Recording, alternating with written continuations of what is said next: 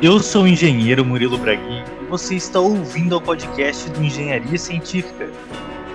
Bom dia, boa tarde, boa noite. Engenheiro Leonardo Negrão com vocês. Bom dia, boa tarde, boa noite. Aqui quem fala é Felipe Amadeu, biólogo, e hoje nós vamos falar sobre florestas urbanas. No podcast de hoje a gente vai falar sobre algumas tecnologias ecológicas ligadas à construção civil que estão aí revolucionando as cidades e transformando o ambiente urbano em um ambiente mais verde.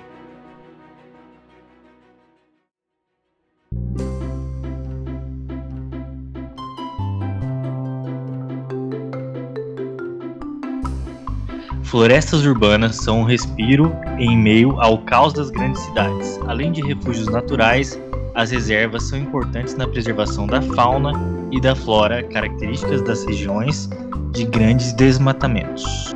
Além de serem extremamente importantes na preservação do patrimônio biológico do país, as florestas urbanas são também responsáveis por amenizar os efeitos poluentes das grandes cidades. A purificação do ar e da água, bem como a manutenção do clima, são alguns dos benefícios dessas reservas ambientais alojadas no coração das grandes metrópoles. Paris anunciou que quer plantar mini florestas urbanas em seu território. A cidade acaba de anunciar que vai plantar uma série de florestas urbanas como forma de combater as mudanças climáticas.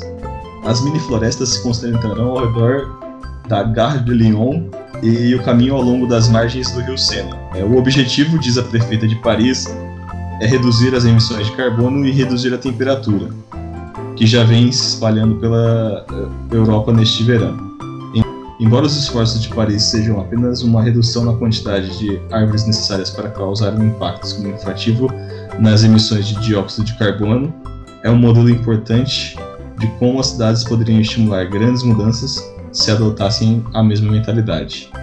Os planos mostram copas de árvores exuberantes que cercam alguns dos locais mais populares de Paris. A cidade trabalhou com a Unesco para garantir que as árvores não bloqueassem a vista, e no caso do Sena, a cidade está optando por plantar gramíneas nativas ao longo das margens, substituindo os caminhos de pedras com algo um pouco mais verde. Acontece que aplanar as árvores não é apenas uma oportunidade para mitigar a mudança climática, é uma maneira de tornar uma cidade já bonita ainda mais habitável. As florestas urbanas são como um refúgio que nos fazem lembrar um pouco de como é saudável viver e respirar a natureza. E hoje a gente está aqui com um convidado super especial que é o Felipe e eu vou pedir para ele se apresentar agora para vocês. Bom, meu nome é Felipe, sou biólogo, eu sou formado pela Universidade Estadual de Maringá, graduação, mestrado e doutorado. Durante a minha graduação eu trabalhei com, com botânica, principalmente com fisiologia, com alelopatia, caso as plantas produzindo produtos químicos para se defender de predadores. No mestrado e no doutorado eu trabalhei com insetos e outros invertebrados associados a bromélias. Atualmente eu estou morando no Canadá, onde eu estou trabalhando agora como taxonomista aqui na Universidade de British Columbia, trabalhando na verdade agora com organismos marinhos, na parte de ecologia desses grupos, no laboratório da professora Mary O'Connor. Vamos lá, o Felipe, você pode falar pra gente alguma coisa desse conceito de florestas urbanas? O que, que você acha? O que, que você já viu sobre esse assunto? Desde que a humanidade começou a se aglomerar em grandes centros, para a gente ter espaço para viver, a gente acabou derrubando muitas florestas. Durante essa, essa industrialização, esse aumento desses grandes centros, a gente não foi percebendo a importância que as florestas tinham, de, não só de bem-estar social, mas bem-estar do próprio ambiente urbano para a população que estava ali inserida. Ah, o conceito, eu acho, de florestas urbanas não é só o conceito de você ter um parque dentro da sua cidade, mas talvez um conjunto de áreas, como qualquer região que tenha folhas verdes. Assim, folhas verdes de uma forma bem abrangente falando, tipo assim, qualquer região que tenha um pedacinho de mata, um pedacinho de floresta, que seja um parque, que a integração dessas áreas ela vai gerar é, benefícios tanto para as pessoas na cidade quanto para o próprio ambiente da cidade. Seja isso, por exemplo, em absorção de poluentes, é, melhora do ciclo de chuvas na região da cidade ou na própria região de uma macro área, e também vai permitir a, a presença ali de um pool de, de fauna, um, um grupo de, de anima, um local de proteção para diversos animais. Uma outra coisa também é que, por exemplo, a, a presença de parques na, nas cidades, elas, quando a gente pensa em parque, quando a gente pensa nessa ideia de ter uma floresta no interior, a, a gente imagina mais os benefícios que vai trazer para a população, para as pessoas, os benefícios já diretos, palpáveis, como por exemplo a, a presença de uma área de recreação para a sua família, para os animais, para o cachorro, gato, que você vai levar para o parque. Mas existem outros benefícios que eles são, é, in, a gente poderia dizer que eles são indiretos, mas na verdade eles são importantes, não que eles são menos que esse benefício da recreação, que são os benefícios que a própria floresta, os serviços é, ecológicos, né, os serviços ecossistêmicos que elas vão oferecer. Eu acho que o um dos principais serviços, né, um dos, uma das principais funções que a, que a floresta vai gerar, vai ser primeiro a auxiliar na diminuição da poluição, no ciclo do carbono do, do no, no, que a gente tem na natureza, né, que o carbono ele circula no nosso meio ambiente.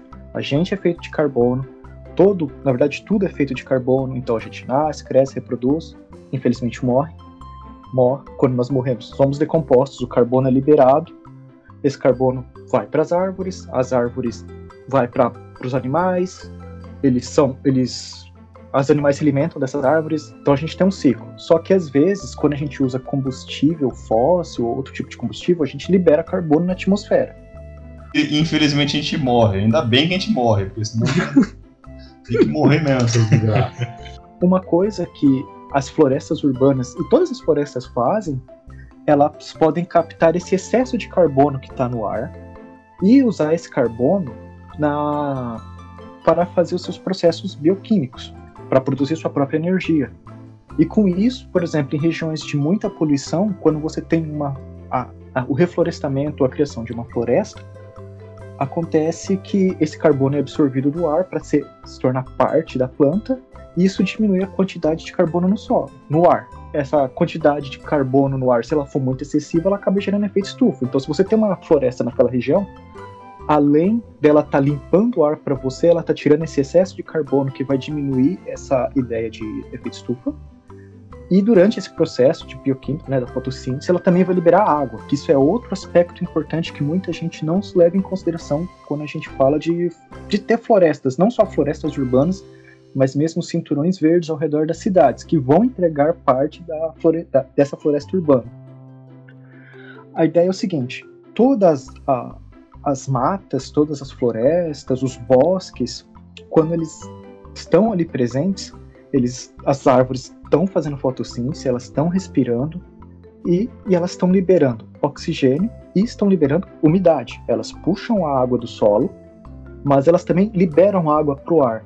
Isso ajuda a manter ciclos de seca e é, períodos secos e períodos de chuva constantes nas regiões. Às vezes, quando a gente tem uma derrubada excessiva de árvores, ou a gente tem a perda de uma grande parcela de árvores numa determinada região, essa perda, essa perda, perdão, essa ausência de umidade que antes era constante ali, vai acabar levando a alterações no próprio clima de maneira geral, num, num clima assim, numa escala macro, que vai alterar os regimes de chuva e vai poder levar a estações cada vez mais secas. E daí vai depender da região. Você pode ter invernos muito secos e muito frios, ou verões muito secos, que acaba levando a queimada. Dentro das cidades, a questão dessas, dessa alteração na umidade ela é importante porque ela acaba alterando o o que a gente chama de microclima, que é um clima bem regional. Por isso que eu falo, quando a gente tem florestas urbanas, é bom conceituar não só aquele bosque perto da sua casa, mas toda a floresta ao redor da cidade. Se toda cidade tivesse esses bolsões verdes, esses parques ao redor de várias áreas, essa ação vai ser maior.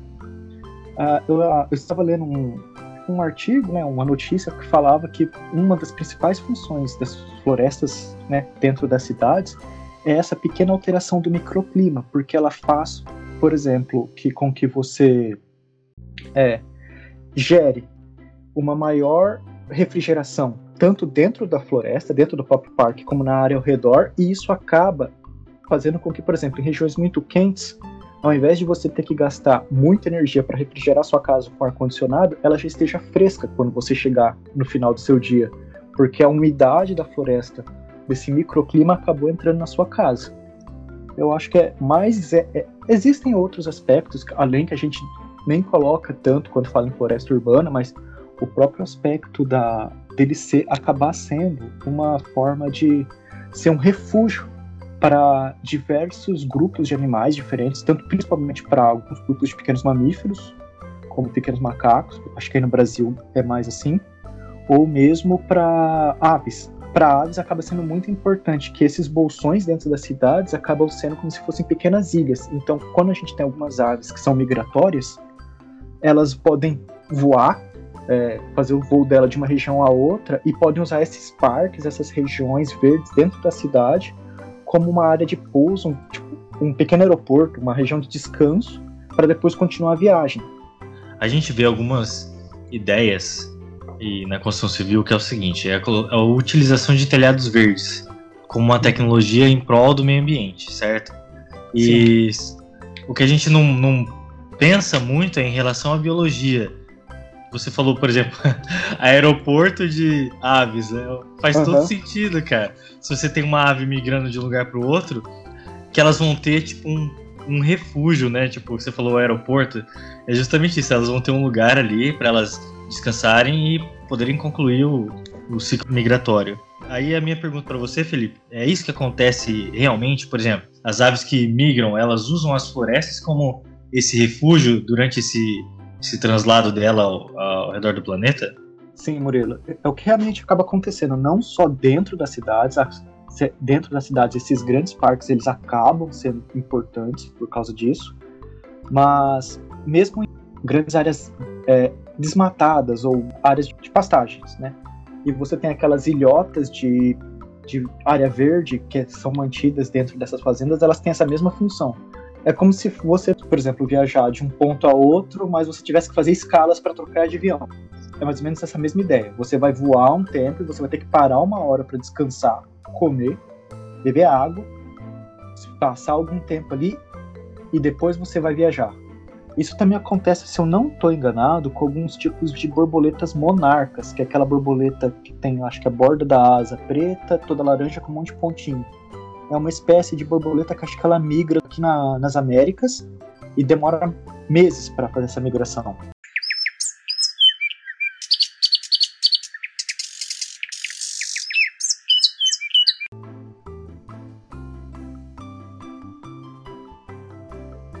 A área da Terra coberta por vegetação parou de se expandir há 20 anos. Até o ano 2000, a área verde total do planeta ainda crescia. Depois, a tendência se inverteu. A culpa é das secas, desencadeadas pelas mudanças climáticas. As queimadas na Amazônia ganharam os holofotes nos últimos dias, mas o buraco é mais embaixo. O estudo publicado pelo periódico Science Advances mostrou que a área verde total do planeta está diminuindo desde os anos 2000. A pesquisa reuniu observações de satélites nas décadas de 80, 90 e 2000 e até o final de 90, a vegetação do planeta ainda estava em expansão. Depois, a coisa se inverteu. A chave para entender esse fenômeno está na redução da umidade do ar em decorrência das mudanças climáticas. O estudo associa a diminuição das áreas verdes com um dado chamado de déficit de pressão de vapor, que é a diferença entre a umidade presente no ar e o máximo de umidade que ele aguentaria carregar o ar ele tem uma, uma capacidade que ele vai ficar até um momento que ele vai ficar saturado.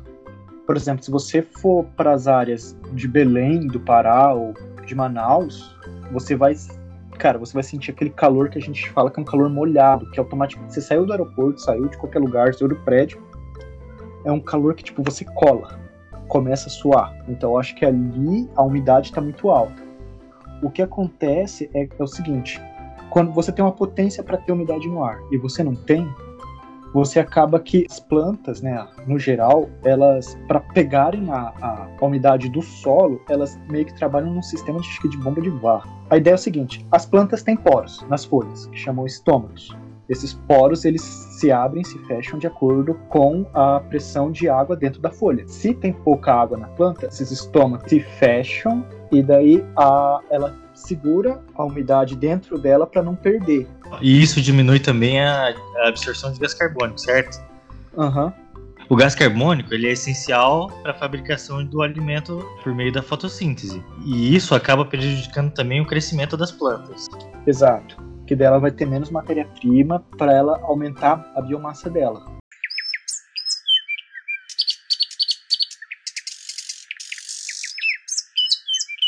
Como que essas florestas urbanas elas podem ajudar uma floresta é, natural a se desenvolver? Existe uma relação entre as duas coisas? Eu acredito que sim, porque uma vez que você tem uma floresta, se você desmatar ela demais, dependendo da região do planeta que ela vai estar, ela pode começar a sofrer um, um processo de, de, se transform, de se transformar em outro bioma, por exemplo, uma savana. Que uma savana é um bioma natural, só que ele é um bioma mais seco, com menos árvores e um campo mais aberto tipo aquelas savanas da África, tipo o Rei Leão. No caso, as florestas urbanas estando presentes dentro da cidade, em várias cidades, em vários números, ela acaba criando essa ideia de cinturão verde e vai manter essa umidade nessa macro região. E isso vai acabar ajudando essas florestas que elas estão do lado de fora. Além do, do caso de, por exemplo, se você tem mais florestas dentro da cidade, você tem mais plantas. E com mais plantas, você tem mais chance de dispersão. Então, aquela floresta urbana sua no centro da cidade, ela pode criar um conjunto de sementes ou frutos que podem ser transportados por seres humanos ou por animais para essas áreas de floresta natural e com isso você tem uma, sempre uma renovação dessa floresta. Só que um ponto importante a, a se falar é que geralmente esse conceito de floresta urbana ele pode ser produzido de duas formas. Você tem a floresta urbana que é mais ornamental, ela ajuda, vai ter toda essa ajuda do microclima, era realizada antigamente, o pessoal não tinha uma preocupação maior com que espécie estava sendo colocada ali naquele parque ou naquela área.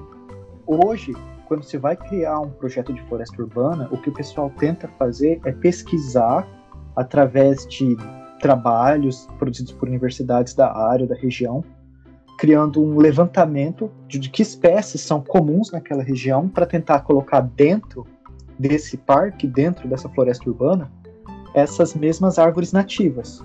A vantagem é, não vai causar nenhum impacto ecológico de você colocar uma planta invasora ou, ou trazer uma espécie invasora. E segundo, a planta já vai estar adaptada para a região, então ela vai crescer mais rápido e de uma maneira melhor. Era ornamental? Você disse que era tipo estético? Ou que não tinha uma integração com o que existia antes naquela exato, região, é isso? Exato, exato que muitas vezes quando as pessoas é, faziam o planejamento desses parques muito antigamente, eles não estavam preocupados de pegar as plantas nativas daquela região. Eles preferiam, por exemplo, utilizar plantas de outros locais, mas que eram esteticamente mais atrativas para colocar ali. Isso às vezes pode trazer mais é, problemas para a flora regional, para a flora do local, do que outras coisas, porque essas, essas plantas às vezes elas elas vão chegar ali, elas vão se dispersar, vão se espalhar, né, de uma forma mais rápida, porque elas não vão ter os predadores naturais dessa região. Então elas, elas podem às vezes até tomar essa região. Por exemplo, aqui em Vancouver, quando você sai para andar em diferentes parques da cidade, a gente encontra várias árvores que elas são marcadas com uma fita Aí em Maringá eu já vi um pessoal fazendo esse trabalho também. Você marca essa árvore com uma fita e escreve que ela é uma espécie invasora. Essa espécie invasora ela pode estar fazendo esse trabalho de ter essa função dentro do parque, mas ela vai acabar atrapalhando a, a biota do parque, atrapalhando os animais, atrapalhando até as outras plantas que estão ali dentro. Então ela precisa ser retirada, que é o que é feito aqui. Eles fazem um trabalho de procurar as plantas que não são nativas, marcam elas e retiram, e no local eles replantam uma planta nativa para ocupar esse espaço.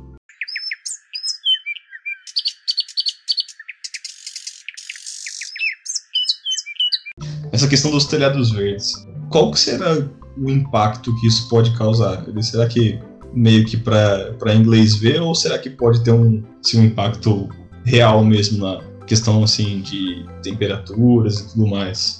Pelo que eu li, o que eu pude ver, a questão do, do telhado verde é, seria a ideia de você colocar no lugar da telha, você me corrige se eu estiver errado, no local da telha, se você colocar tipo uma cobertura vegetal. Pelo o que eu pude perceber, a questão de você colocar um telhado verde seria de uma importância, por exemplo, dentro de uma casa, para o controle de temperatura. Porque é o seguinte, se você coloca uma telha, aí no Brasil eu acho que a maioria das telhas são de barro ou eternite, certo? Aqui a maioria das telhas é como se fosse uma plaquinha preta, que eu acho que é por causa da neve, sei lá, para absorver mais calor durante o dia, durante o inverno. É chamada aí de telha shingle, tipo shingle. E elas protegem contra a intempérie, contra a chuva, contra a neve, contra granizo, contra qualquer outra coisa, mas ao mesmo tempo elas absorvem muito calor. E esse calor é transferido para o interior da casa. Então, geralmente, por exemplo, no Rio de Janeiro, ou num estado que receba mais luz, como os estados do Nordeste, esse tipo de telha ele vai acabar puxando o calor para dentro da casa e para você conseguir se refrescar dentro da sua casa, você vai ligar o ventilador, você vai abrir sua casa, ou você vai gastar com ar condicionado para você conseguir aguentar aquele calor. O que eu li sobre esses telhados verdes é que você coloca uma cobertura vegetal, pode ser uma gramínea, pode ser até gramínea que eu falo é grama, pode ser pequenos é, plantas pequenas rasteiras no telhado. Esse telhado ele tem um sistema de irrigação bem bem básico, bem simples para manter essas plantas vivas durante a época um pouco mais seca, mas geralmente a água da chuva que mantém isso. E o que, que acontece? Quando a luz do sol bate nesse telhado, é, a, a, o calor não fica retido nas telhas e é transferido para casa. Ele é absorvido pelas plantas junto com o gás carbônico novamente, é feito o processo de fotossíntese e é liberada a água. Então você acaba meio que criando uma bolha de umidade ao redor da sua casa que refresca a sua casa e além disso, ela impede, meio que acaba sendo um isolante térmico, né? Impedindo que esse calor chegue até realmente a telha que está embaixo desse gramado no telhado. E assim a sua casa acaba ficando mais é, fresca. Só que o pessoal às vezes pergunta, mas esse não seria um processo caro para se manter, para se desenvolver? Pelo que eu vi, às vezes, por exemplo, no Brasil a gente tem o chuveiro, a gente tinha o chuveiro com resistência na maioria das casas. Então, os aparelhos que gastam maior energia elétrica. Então, você tem um grande impacto na sua conta. E aí o pessoal fala que, por exemplo, um ar-condicionado é a mesma coisa. Ele vai ter um alto impacto na sua conta porque ele utiliza muita eletricidade. No, na reportagem que eu havia lido, o, o repórter, né, ele fala, entrevistando o pesquisador, que o custo que você teria para você construir esse telhado verde, mais esse sistema de irrigação simples, que ele vai ter tempo, vai ter hora certa para soltar água, não vai ficar soltando água o dia inteiro, você não vai ter infiltração, ele seria pago em questão de poucos meses. E você não precisaria mais gastar tanto tempo de ar-condicionado, tanto tempo de outros eletrodomésticos para tentar refrigerar sua casa. Eu já pesquisei sobre isso, Felipe, sobre a implantação de telhados verdes, essa tecnologia. E você tem certa razão no que você está falando aí. É, a conta que se faz realmente, uma conta direta, assim, é o tanto que você vai economizar de energia, é, tendo o benefício de ter um telhado verde que vai absorver o calor do sol não vai deixar essa onda térmica entrar dentro da sua residência. Além disso, se as pessoas forem parar para pesquisar sobre telhado verde, elas vão, vão ver que existem solos já preparados para essa aplicação, que você, tipo assim, não vai pegar um solo a terra que tá do lado da sua casa e colocar essa terra em cima da sua casa, sabe? E aquilo ali Sim. vai virar um telhado verde. Não, essa terra, ela já tem propriedades que vão dar uma manutenção e uma sobrevivência a mais para as plantas. As aplicações que eu já vi de telhado verde, existe como se fosse assim, uma cama de copinhos. Imagine assim, um monte de copinhos em cima do seu telhado ali. E esses copinhos, eles vão reter a água, a água da chuva, ela vai filtrar por esse solo projetado e vai se acumular nesses pequenos copos que existem ali embaixo. Na verdade, não é, um, não é bem um copo, né? Ele é um, um leito, uma cama, onde você vai deitar a sua grama e o seu composto em cima. Eles fazem com que as raízes elas fiquem enroladas dentro desses pequenos recipientes e a água que vai infiltrar da chuva ela já vai se manter ali. Então ele também serve como reservatório de água. Até já vi aplicações das pessoas que usam essa água, que já, já é uma água filtrada pelas plantas, para outras aplicações também. Então, assim, hoje em dia essa tecnologia ela tá tão boa. Por exemplo, tem uma empresa, se eu não me engano, é de Curitiba, que eu já pesquisei. Ela vende essa camada de solo já com o projeto de paisagismo e arborização que vai ser implantado ali. E essa camada de solo, ela já é projetada para determinadas alturas de plantas e determinadas aplicações climáticas. Por exemplo, você tem um clima mais seco, um determinado tipo de planta que vai sobreviver ali. Um clima mais úmido vai ser outro tipo de planta que vai sobreviver ali. Além dessa conta que o pessoal faz, que é uma conta direta de economia de energia versus o investimento que você fez para ter o, o seu telhado verde, é também o uso dessa área como um ambiente de lazer e recreação. Então, muitas, muitas empresas e prédios, edifícios usam esses espaços como espaços de vivência das pessoas. E daí ali faz-se restaurantes, faz áreas de, de trabalho mesmo, ou de descanso ali, aproveitando essa área que antes era uma área que não era utilizada para nada a não ser é, evitar que a água da chuva entrasse dentro da edificação. Inclusive, você falou isso agora, eu acabei de me tocar, eu esqueci de falar. Por exemplo, o local onde eu trabalho, ele é um prédio que tem três andares para cima do solo e um para baixo. E nós temos ao lado do nosso prédio um museu. Eu acho que é Biri Museu. Aqui, se você colocar Universidade de British Columbia, Biri Museu, é um museu de história natural, bem pequenininho. Mas a área de recreação, onde a gente, o pessoal geralmente vai para almoçar, e eu vou para almoçar também, ele é um telhado verde. e o pessoal, além de utilizar esse durante o período de recreação, tanto com os, com os cachorros que são trazidos para ficar nos laboratórios, nos offices, e para a população, para as turmas que vêm, ele também ajuda na manutenção da temperatura do museu que está no subsolo dessa área. Aí sabe o que eu falo, cara? Os hobbits estavam certos, entendeu? Porque você constrói ali já a sua toca de hobbit já com telhado verde. Porque aproveita o terreno, não muda o clima da região, entendeu? É isso aí, o condado fica sempre verde e bonito, cara, Senhor dos Anéis. Viu, cara? Senhor dos Anéis é cultura. Biologia e biologia. Senhor dos Anéis é cultura, é biologia, é história e é engenharia. E vai ser o título do podcast, o Hobbits estavam certos. é.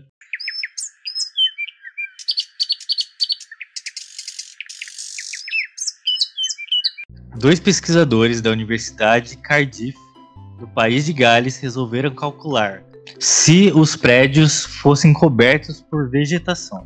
Eles simularam no computador os efeitos em nove metrópoles caso elas cobrissem o teto de todos os edifícios com vegetação e perceberam que, dependendo do lugar, a temperatura local poderia cair de 3,6 a 11,3 graus. Quanto mais quente a cidade, maior o efeito refrescante. Isso acontece por dois motivos. Primeiro, a vegetação absorve menos calor do que o concreto. Por quê? Superfícies quentes aquecem o ar à sua volta e têm uma grande influência sobre a temperatura local.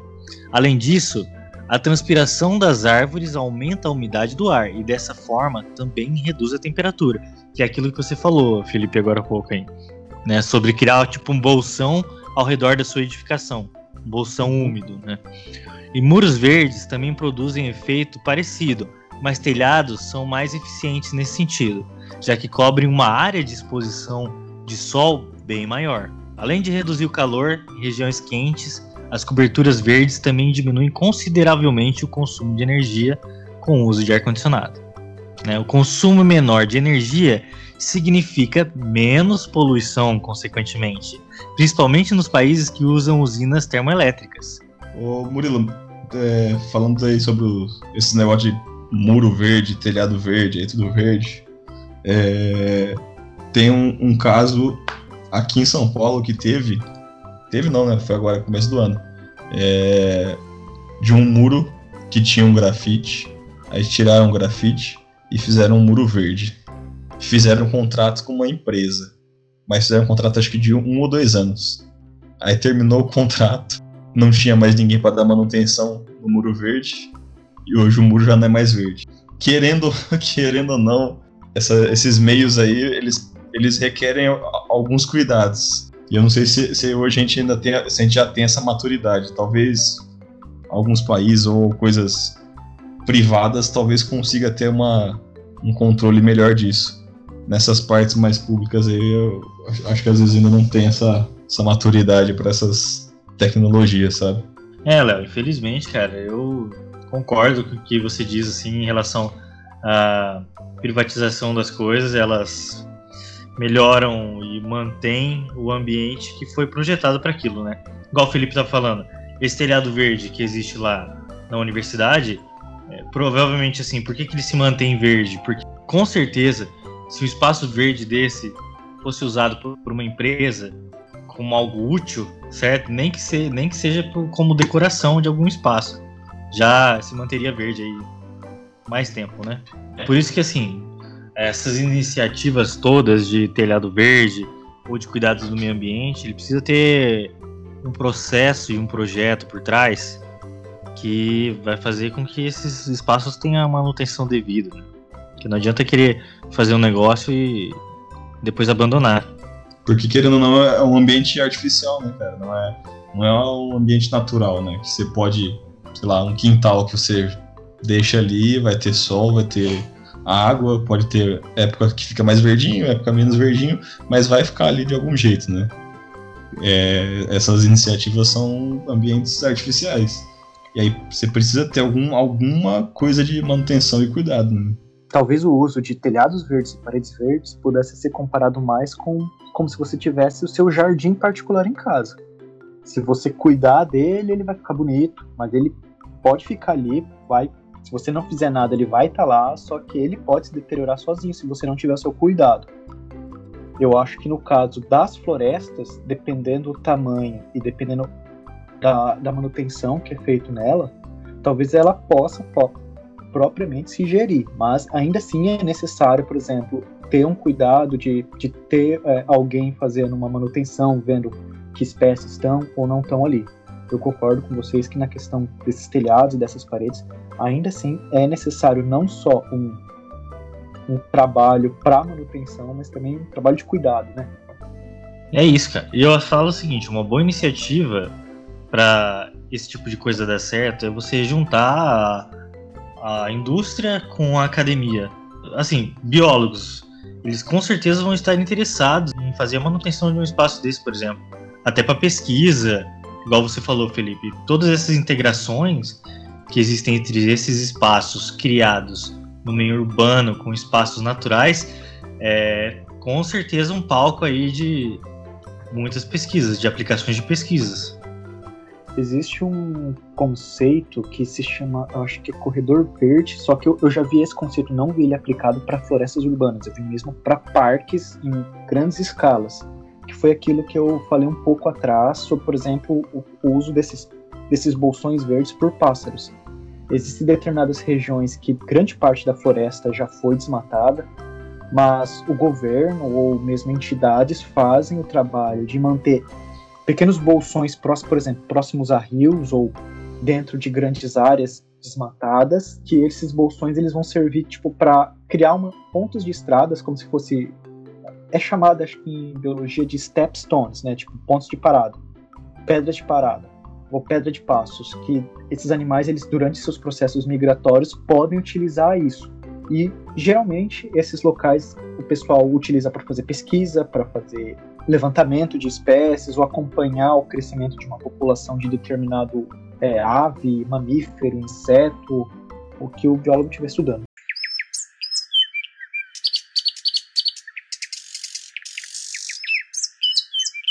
eu vejo e vi algumas reportagens sobre isso, o uso de algas para esse processo de reflorestamento urbano. Falam que a Amazônia é o pulmão do mundo, certo? Mas existe uma, eu não sei fala, uma floresta marinha de algas ao redor do nosso litoral ali que aí dizem que ali sim é o pulmão do, do planeta. Já viu falar disso? Alguma coisa assim? Já, na real, as florestas, bem como a Amazônia, ela acaba sendo como se fosse um pedaço do pulmão do mundo. Mas a grande, maior parte da produção mesmo de oxigênio ocorre nos mares. E como você falou da questão do litoral, eu, eu acredito que seja mais por uma questão da presença de nutrientes ser maior nos litorais e também, por exemplo, da questão da profundidade nesses litorais. Né? Porque a gente tem o mar, ele começa, por exemplo, a ficar mais profundo perto das regiões litorâneas e depois de um tempo que a gente tem aquela queda absurda que vai pro, realmente para os oceanos né, quando você olha naqueles desenhos que a gente vê nos livros de ciência. Nessas regiões, geralmente, por exemplo, todo o solo do continente que sofre com chuvas ao redor de todo o planeta, esse, esse solo ele é lixiviado e esse lixiviamento, né, essa, essa água que escorre, ela vai para os rios e nisso você tem muitos minerais que acabam sendo depositados nos mares. Nessas regiões, a gente tem uma alta proliferação de algas, só que ali, no caso, a gente tem dois tipos de alga. A gente tem as algas, que é aquela que todo mundo imagina que vê no aquário bonitinha, que é aquela planta aquática mesmo, aquela folhinha verde. E a gente tem as microalgas. Quando você falou dessa questão de utilizar algas para fazer essa refrigeração em prédios, o pessoal está falando geralmente dessas microalgas. E são elas realmente que acabam produzindo a maior parte do oxigênio que nós temos na atmosfera hoje. E elas também produ produzem a maior parte dos sushis, né, de, de hoje em dia. Nossa senhora. Pô, sushi também é uma coisa importante, gente. Ah, coisa importante. Sobrevivência é, humana, velho. Com certeza. O que, que seria a humanidade sem um, um sushi, velho? Como é que você ia fazer aquele date, aquele date maneiro, sem um sushizinho? Como é que você ia dar match no Tinder e não ter um sushi pra levar a gata depois, velho? Exatamente, cara. Exatamente. Ficarem juntos? Pô. A conclusão é a seguinte, o Tinder deveria é, investir nessa manutenção das algas aí no litoral. A favor dos encontros, dos primeiros encontros.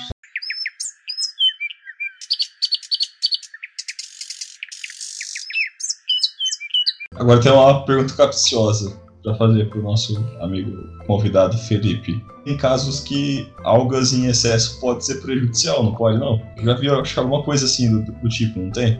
No caso, as algas que o Murilo estava falando antes são as microalgas, né? Que são microorganismos, é, praticamente uma célula cada um, né? São bem pequenos. E o negócio é assim: em ambientes naturais, em condições naturais, elas têm uma taxa de crescimento normal, estão levando a vida, a vida delas ali, estão produzindo oxigênio, captando o carbono do ar. Só que às vezes, quando a gente acaba soltando muito poluente na água, esse poluente pode ser entendido para essas algas como alimento. Então elas captam esse excesso de nutriente, começa a crescer de maneira descontrolada. E quando ela começa a crescer de maneira descontrolada, ela começa a formar, pode ser duas coisas. Você tem às vezes a formação de bolsões, né, dessas aquelas, por exemplo, aquela dependendo da cor da alga, né? você tem aquelas marés vermelhas ou os bolsões de algas azuis. E essas algas, às vezes, elas podem começar a produzir certas toxinas que vão afetar não só a fauna de peixes daquela região, mas se ela tiver, por exemplo, num reservatório que vai atender uma população, mesmo que a água passe por um processo de limpeza, um processo de decantação, tudo, essas toxinas elas vão passar e podem afetar a gente. Aí a gente tem, por exemplo, neurotoxinas, Outro aspecto é que, às vezes, por exemplo, no caso já das macroalgas, das algas grandes, às vezes, quando a gente tem esse excessivo aporte de nutriente num corpo de água, elas podem crescer demais dentro da água, elas podem cobrir a água, impedindo que, por exemplo, que a luz do sol chegue na parte de baixo e tudo que está embaixo acaba ficando no escuro, e daí outros organismos que necessitam da luz começam a morrer e começa, na verdade, uma cadeia de morte, peixe morre e outras coisas morrem e aquele corpo d'água acaba morrendo, até que essas algas sejam retiradas. Então, na, na verdade, a gente não tem uma. Não existe uma solução milagrosa, né? Tudo, tudo, tudo é um equilíbrio, né, Felipe?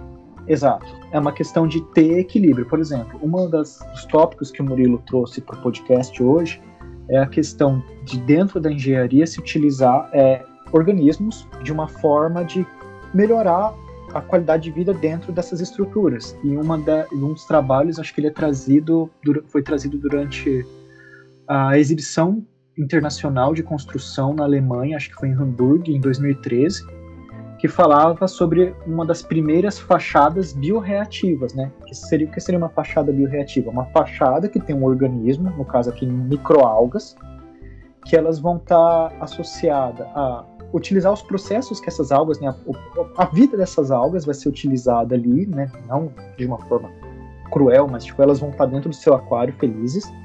E o trabalho delas, elas vão garantir, por exemplo, a produção de energia para dentro do prédio. A mesma ideia de uma célula fotovoltaica, mas elas vão produzir energia e calor, além de produzir sombra para os prédios. A questão é que tudo precisa ter equilíbrio no caso, né? Porque, por exemplo, ali eles falam que quando tem um certo desequilíbrio é necessário fazer uma calibragem nesses painéis é, biofotoreceptores para que o prédio possa funcionar bem.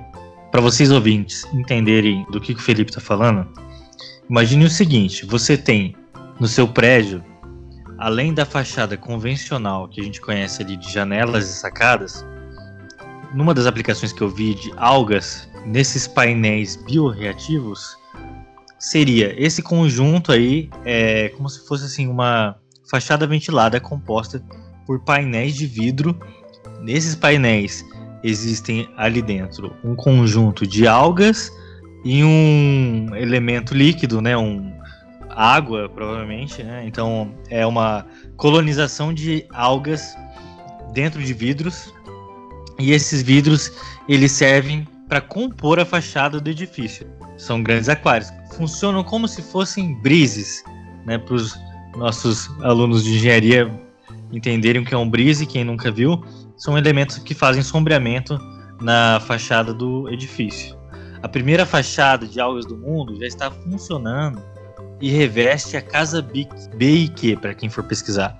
É um prédio residencial de quatro andares e 15 apartamentos que fornece energia, silêncio, sombra e calor a um edifício construído para a Exposição Internacional da Construção em Hamburgo, no norte da Alemanha. Em grande escala, chamada de Solar Lit, que seria em inglês é, folha solar, consiste em uma série de painéis que revestem um edifício onde se introduziram microalgas cultivadas à base de luz, água, nutrientes e dióxido de carbono que alimentam alguns sistemas do edifício.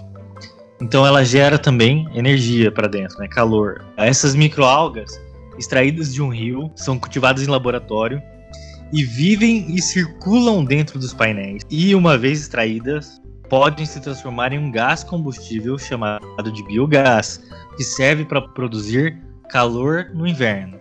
As algas dão sombra no verão e mantêm o edifício fresco isolado do barulho exterior, do ruído exterior. Além disso, o meio aquático onde vivem acumula calor recebido do sol e pode ser aproveitado para gerar água quente. Os depósitos de vidro podem ser orientados para o sol como se fossem painéis solares. A introdução dessas pequenas algas verdes durante o período de prova técnica terá o papel decisivo para determinar o potencial futuro dessa tecnologia, cujo principal objetivo é proporcionar sombra e energias renováveis ao edifício. Existe uma outra aplicação dessas mesmas algas que foi um projeto desenvolvido na Suíça para o Festival de Genebra. Se trata de um conjunto de tubos transparentes interligados instalados sobre uma autoestrada. As algas, no caso, se alimentam da luz solar e do gás carbônico e produzem o oxigênio. As algas, nesse caso, elas vão tirar proveito da poluição que existe para a própria sobrevivência. E com isso nos dá de volta um ar mais limpo. Ó, segundo os designers, criadores do projeto, essa empresa chama Cloud Collective. Depois de um certo tempo de uso, essas algas elas podem ser utilizadas para produzir biomassa e biocombustível e materiais para cosméticos e materiais para e materiais para cosméticos também. Ó, essa foi a primeira instalação do projeto, mas com esse estudo comprovado e atuando, a gente pode torcer para que seja adotado por diversos outros países. Muito interessante essa aplicação, né? É uma forma nova de utilizar um, uma coisa que já está na natureza de, e sem causar, por exemplo, muito impacto na cidade, o impacto provavelmente vai ser zero, e além de trazer mais o benefício, é a questão do abafamento sonoro. Se você for para um parque e começar e o parque for relativamente grande e você for para a parte mais interna do parque, você logo vai perceber que você não ouve mais carro, não ouve mais buzina, não ouve mais nada. E isso pode ser utilizado como uma forma de natural de isolamento acústico para sua casa. Felipe, muito obrigado pela sua participação aqui no podcast, trazer esse conhecimento aqui para os nossos ouvintes. Eu que agradeço o convite, Murilo. E obrigado pela, pelo convite para participar do, do seu podcast. Então é isso, pessoal. Se você ouviu a gente até aqui, se você aprendeu alguma coisa, não se esqueça de seguir o podcast Engenharia Científica nas plataformas onde sai o podcast, que é principalmente no Spotify, no Deezer, na iTunes, mas eu nunca lembro as plataformas, tá? Por isso que eu falo em outras plataformas, mas tem por aí. Digita no Google lá vocês vão encontrar. O link para contato de todo mundo vai estar tá aqui na descrição.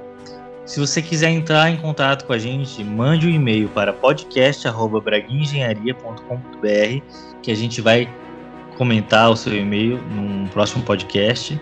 E é isso, obrigado e até a próxima.